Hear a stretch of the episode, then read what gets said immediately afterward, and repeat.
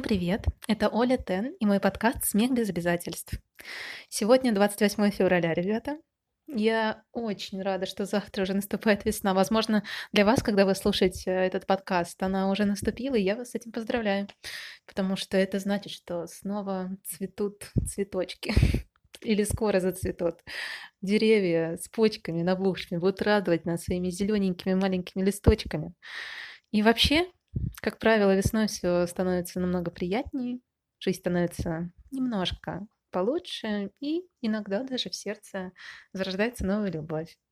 Будет, конечно, классно, если эта весна у нас с вами пройдет в таком романтически э, торжественном тоне, давайте так скажем.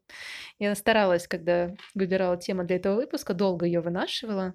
Надеюсь, что мы с вами ударим таким серьезным юмористическим кулаком по ускользающему хвосту зимы. И, конечно же, я надеюсь, что вам понравится то размышление, которое меня посетило по поводу сегодняшней темы.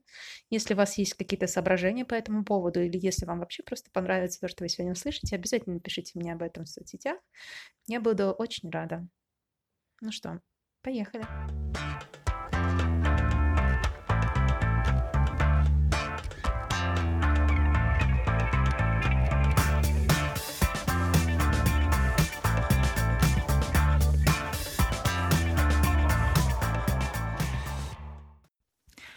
Знаете, последние пару лет я за собой стала замечать, что я безумно, да, безумно, это то самое слово полюбила, российский юмор.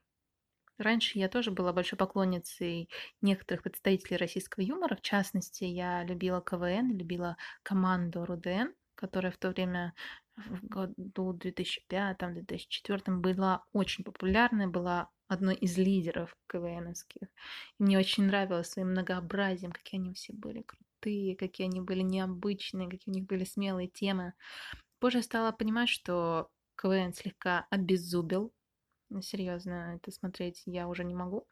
А, может быть, э, я как-то, не знаю, не то чтобы выросла из этого возраста, потому что я считаю себя все еще в 25 лет достаточно молодой для какого-либо юмора телевизионного, но уже что-то не заходит. И достаточно давно. ТНТ тоже я не очень воспринимала, когда была на пике расцвета Comedy Club и всех крутых проектов, которые были на ТНТ, когда я за ним следила, опять же, оговорка. Но в последние пару лет, после такого длительного перерыва, после вообще неглубокого исследования российского юмора, я э, поняла, что сейчас появилось очень много молодых юмористов, которые используют крутые инструменты для того, чтобы смешить людей и крутые темы. Нельзя сказать, что они были первыми, кто, например, напрямую заговорил о сексе, или кто напрямую заговорил о смерти, о религии, о политике. Все это было. Правда, ну вот, например, если говорить про советский период, там это все затрагивалось, как ни странно, но затрагивалось немного с использованием мягких углов, с использованием изопового языка и так далее. Прямо начали говорить об этом, мне кажется, все-таки не у нас, на Западе. И у меня вдруг появилась такая мысль, а западные ребята точно были первыми? Действительно ли э, тот же самый Поперечный Даня или Юра Хованский, наши первые народные стендаперы, действительно ли они черпали свое вдохновение из первоисточников, из рук э, Джорджа Карлина или из э, каких-нибудь там выступлений Луиси Кея, из просмотров Монти Пайтона и так далее? Как оказалось, вообще нет. вообще нет. Э, дело в том, что, эм, так скажем, все новое это хорошо забытое старое. Поэтому здесь они, то есть э, знаменитые зарубежные американские какие-то там или британские комики, они, в свою очередь, также не были первопроходцами, которые на эти темы заговорили. Насколько глубоко надо копать? Не знаю уж, Чаплин достаточно это глубоко или Пушкин достаточно это глубоко. Мне показалось недостаточно, и не зря. Потому что корни всего этого я нашла вообще в древнем, древнем, древнем, древнем, древнем, древнем мире. Знаете, как в учебниках истории, в Древнем Египте, Древней Греции и в Древнем Риме. Многие вещи ведут свои истории с того времени. Юмор не исключение. Кстати, если немного отойти от темы, сейчас у нас защитники русского языка э, просто в кровь разбиваются, чтобы сам русский язык оградить от внедрения англицизмов. Может быть, кто-нибудь следит за этой историей, которая сейчас на Матч ТВ происходит? Я просто в шоке была, потому что я э, фанат футбольный, и я, конечно, слежу за тем, что происходит в том числе и на каналах, которые мой любимый футбол транслирует. Так вот, недавно в сети появилась появился, точнее, список тех англицизмов, которые запрещены к произношению на Матч ТВ. Среди них есть такие слова, как коуч, например, или как корнер. Для меня это было откровением, потому что, о боже, вы что, ребята, с ума сошли? У нас половина русского языка просто состоит из э, заимствованных слов. Они пытаются оградить русский язык от новых заимствованных слов хочется им, конечно, сказать, что если не понравится, они, э, язык отклюнет это естественным путем, просто не закрепится, не трогайте, дайте развиваться. Но здесь, э, конечно, нужна особая работа с некоторыми людьми. Так вот, к чему это я? Слово «юмор». Специально для тех, кто придумывает эти списки на Матч ТВ, юмор слово, оно тоже не наше, тоже не русское, но давайте его исключать не будем. Оно к нам как раз пришло из Древней Греции. Раньше оно обозначало жидкости, которые в нашем теле присутствуют. Это кровь, это лимфа, это желчи. И, соответственно, чем больше, так скажем, этих э, жидкостей у тебя, тем больше в тебе жизни грубо говоря, да. Сейчас, э, конечно, можно сказать, что чем больше ты э, оптимистом являешься, тем больше ты находишь каких-то какие-то смешные темы для разговора, чем больше ты веселишься, смеешь, тем больше кажется действительно, что в тебе больше жизни.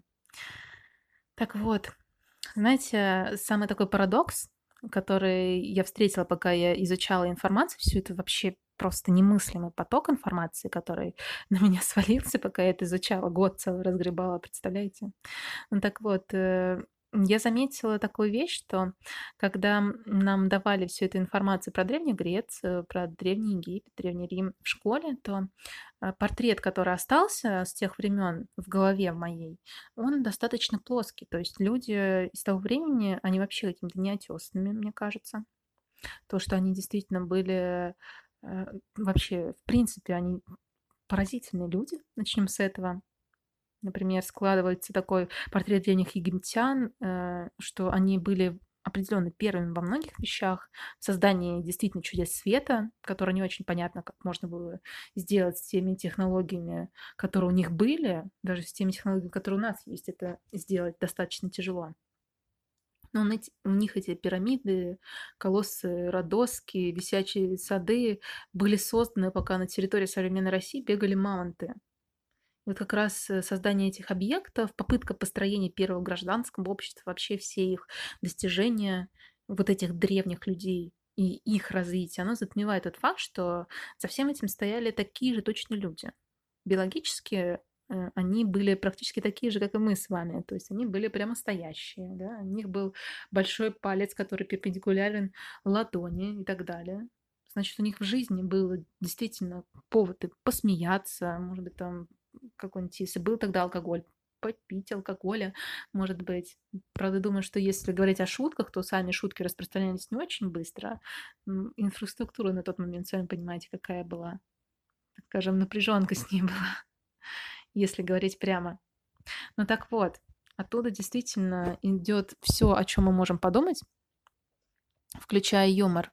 И Пока наши славянские не только предки гоняли мамонтов по континенту, в Древнем Египте, например, уже научились неплохо так рисовать и стали таким образом, так как истории особо не было, описывать э, все, что их окружает, в том числе какие-то комичные ситуации. Большая часть информации из Древнего Египта, если о нем начинать говорить, пришла к нам в виде изображений на астраканах, это такие камни или черепки, на которых были изображения. В Древней Греции, кстати, похожий способ изображения использовали, только там чаще не черепки были, а целые амфоры с изображением божеств, подвигов, событий важных и так далее. Если помните, опять же, те, кто э, провел свое детство в начале 2000-х, у кого так сложилась судьба, э, вы, скорее всего, помните «Приключения Геракла» или как-то так, Геркулес, Геркулес, этот сериал назывался, мультипликационный, в котором были такие одна такая худая, одна э, средняя, одна очень пышная дама, которые танцевали на вазе. Вот эти вазы это как раз амфоры, и э, с помощью них древние греки рассказывали какие-то истории интересные. Так вот, к сожалению, каких-то текстовых шуток э, того времени мне в российском интернете не удалось найти. Но что касается рисунков, вот их уже действительно достаточно много. Как и сейчас э, в наше время наше общество разделяется, так и общество Египта тогда разделялось на тех, у кого есть деньги, и на, те, на тех, у кого их не очень много или вообще нет. Так вот, шутки любили и те, и другие, как оказалось. Правда, смеялись над разным, что и сейчас тоже, естественно, наблюдается. Например, те, что победнее, любили политические шутки. Вы можете уже прямо сейчас начинать загинать пальцы, что совпадает э, с обществом, которое существовало 3000 лет назад. А, они изображали, значит, на этих остраках э, своих повелителей. Сами повелители были в виде мышей, э, и им чаще всего прислуживали кошки. Пищевая цепочка с тех пор мало изменилась, поэтому легко понять, что мышь или крыса мелкая, слабая, серая, она разносит заразу, приносит только вред сплошь и рядом. Это значит правитель. А тот, кто прислушивает, кошка, другое дело. Благородный, изящный хищник такой, которого мышь скорее обыграла, обманула, это уже действительно под, подданные, которые на себе всю тяжесть этого крысиного э, влияния испытывают.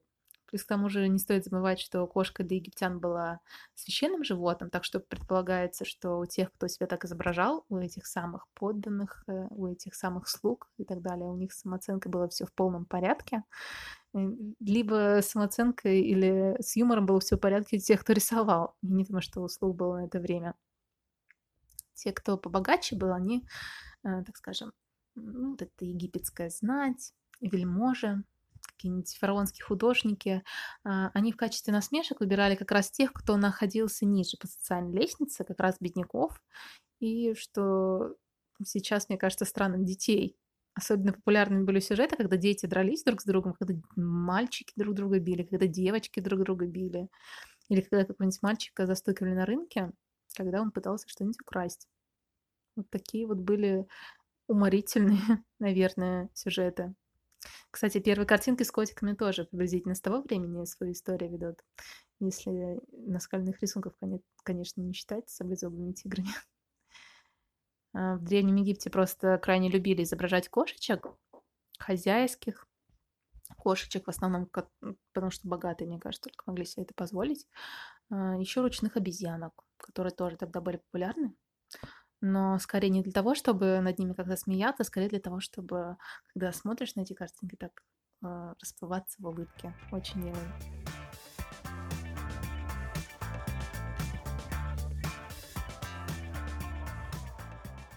Что касается каких-то других государств, например, Древней Греции. В этом плане тоже она не отставала, кстати. Это было действительно прогрессивное по тем меркам общества, и оно прогрессировало, прогрессировало, я прошу прощения, в том числе и в юмористической сфере. Э, между прочим, я такую штуку обнаружила, раньше не слышала об этом, но с третьего века нашей эры до нас дошел занимательный литературный памятник греческого юмора, другими словами, книжка греческая, которая называется «Филогелос». Если помните, раньше были популярны в газетах страницы с анекдотами, кто-то выпускал сборники даже целые такие, там открываешь, и вот все сплошь анекдоты, даже картинок не было, божечки. Или сайт анекдот.ру, может быть, кто-то застал, который одним из самых первых вообще в Рунете появился. Так вот, Филогелос — это анекдот.ру того времени. То есть это старейший из всех, которые могли сохраниться, сборник с шутками и анекдотами. Древняя Греция, третий век нашей эры. Чтобы понимать, да, э, это практически на 700 лет раньше того, как Русь стала оформлять свою государственность, это было за тысячу лет до ледового побоища, за полторы тысячи до основания Санкт-Петербурга. Вы просто представьте, какие масштабы. И оно все сохранилось, это. И даже есть э, сейчас перевод на русский язык в свободном доступе в интернете чаще всего, вот если э, так просматривать э, этот список, там около 250, по-моему, штук этих шуток. Если проводить параллели с э, привычным для нас какими-то э, объектами анекдотического жанра, то в таком случае есть даже совпадение. То есть есть, например, такие сюжеты, где определенный персонаж доводит э, комичность ситуации до какого-то абсурда из-за того, что у него какое-то свое особенное мышление. Если вы э, слушали когда-нибудь анекдоты старые бородатые про Штирлица, то здесь приблизительно то же самое, да? Вот мы знаем, чтобы понимать, да, какие могли быть тогда персонажи. Штирлиц, он был известен своей абсурдностью полной. Такой анекдот, один из моих любимых, который я вот запомнила с тех, с тех древних незапамятных времен. Штирлиц погладил кошку, э, кошка сдохла. Странно, подумал Штирлиц, и поплевал на утюг. Вот приблизительно то же самое, только в Филагелосе э, был свой Штирлиц, которого называют педант. Э, в этих шутках он тоже не совсем догоняет, что происходит. Просто послушайте, я пару анекдотов выписала. Говорят э, даже, что эти анекдоты тестили. Кто-то из, опять же, зарубежных юмористов тестил на современной аудитории, и кое-какие шутки даже заходили. Я не профессионал, поэтому терпите, пожалуйста, пока я буду эти анекдоты рассказывать. Например, такой анекдот. Некто, повстречав педанта, сказал ему, «Раб, которого ты мне продал, умер». «Клянусь богами», — сказал педант, «пока он был у меня, он никогда такого не делал». Говорят, что эта шутка легла, кстати, в один из эпизодов Монти Пайтона про мертвого кролика. Или, например, э, шутка около 18+, такая, тоже интересная. Педант ночью встал и полез к своей бабке. Отец его за это отколотил, а педант сказал, «Ты столько времени сам с моей матерью спишь, и я тебе слова не сказал, а стоило мне один раз лечь с твоей, ты уже сердишься». Там еще и шутки про жителей разных городов греческих, например, города Кима, Сидона и Абдеры. Мне кажется, опять же, если проводить аналогии с нашими анекдотами, очень похожи на анекдоты чукч, э, про чукчи и эскимосов. Например, Абдерит увидел Евнуха, который разговаривал с женщиной, и спросил соседа, не жена ли это Евнуха. Тот ответил, что Евнух не, мог, не может иметь жену. «Значит, это его дочь», — сказал Абдерит. Или такое. В Киме один человек искал приятеля и, стоя перед его домом, звал его по имени. Ему сказали «кричи громче, чтобы тебя услышали». Он перестал звать по имени и закричал «Эй, ты громче!». Ну, конечно, человеческие пороги тоже э, пороги.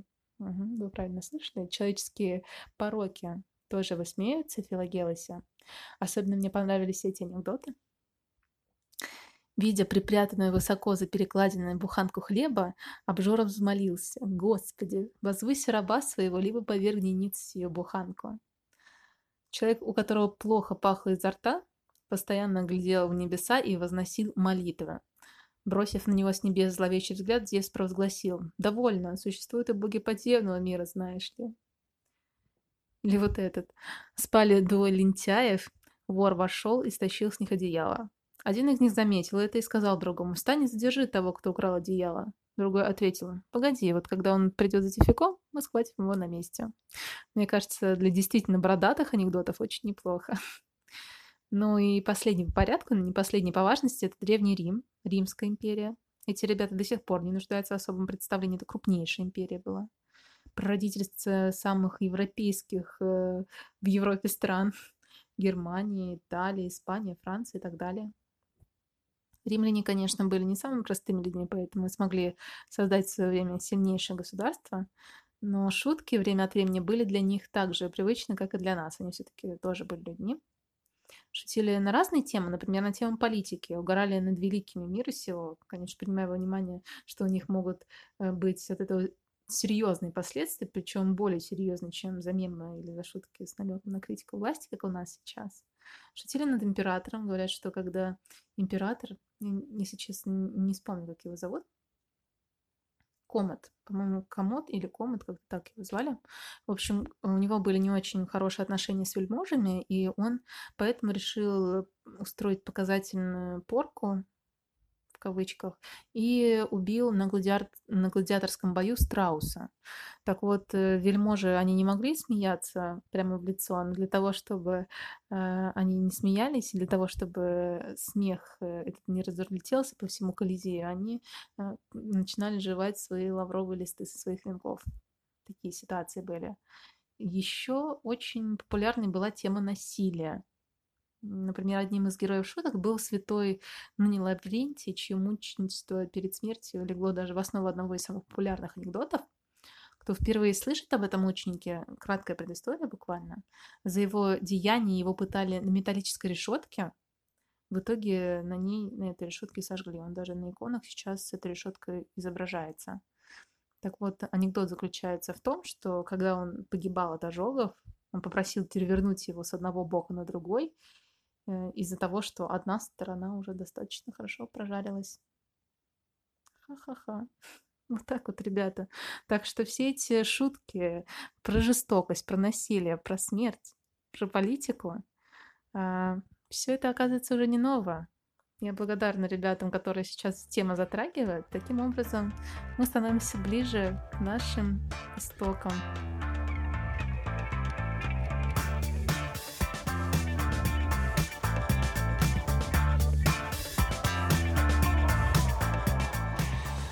Да, ребят, действительно, история, судя по всему, любит повторять себя снова и снова, как пела великая, легендарная, неподражаемая группа «Дискотека Авария». Все мелодии спеты, стихи все написаны. Но это совсем не значит, что российскому юмору не стоит давать шанса, пусть темы старые. Да, ничего страшного. Знаете, у этих ребят точно есть потенциал. Хотя бы потому, что шутки у них смешнее, чем некоторые римские или древнегреческие анекдоты. Поэтому скоро мы с вами от них более подробно поговорим. А на сегодня все. Я надеюсь, что вам понравился этот выпуск. Если да, то обязательно сообщите мне об этом в соцсетях. Я буду счастлива и будем двигаться дальше. Скоро услышимся.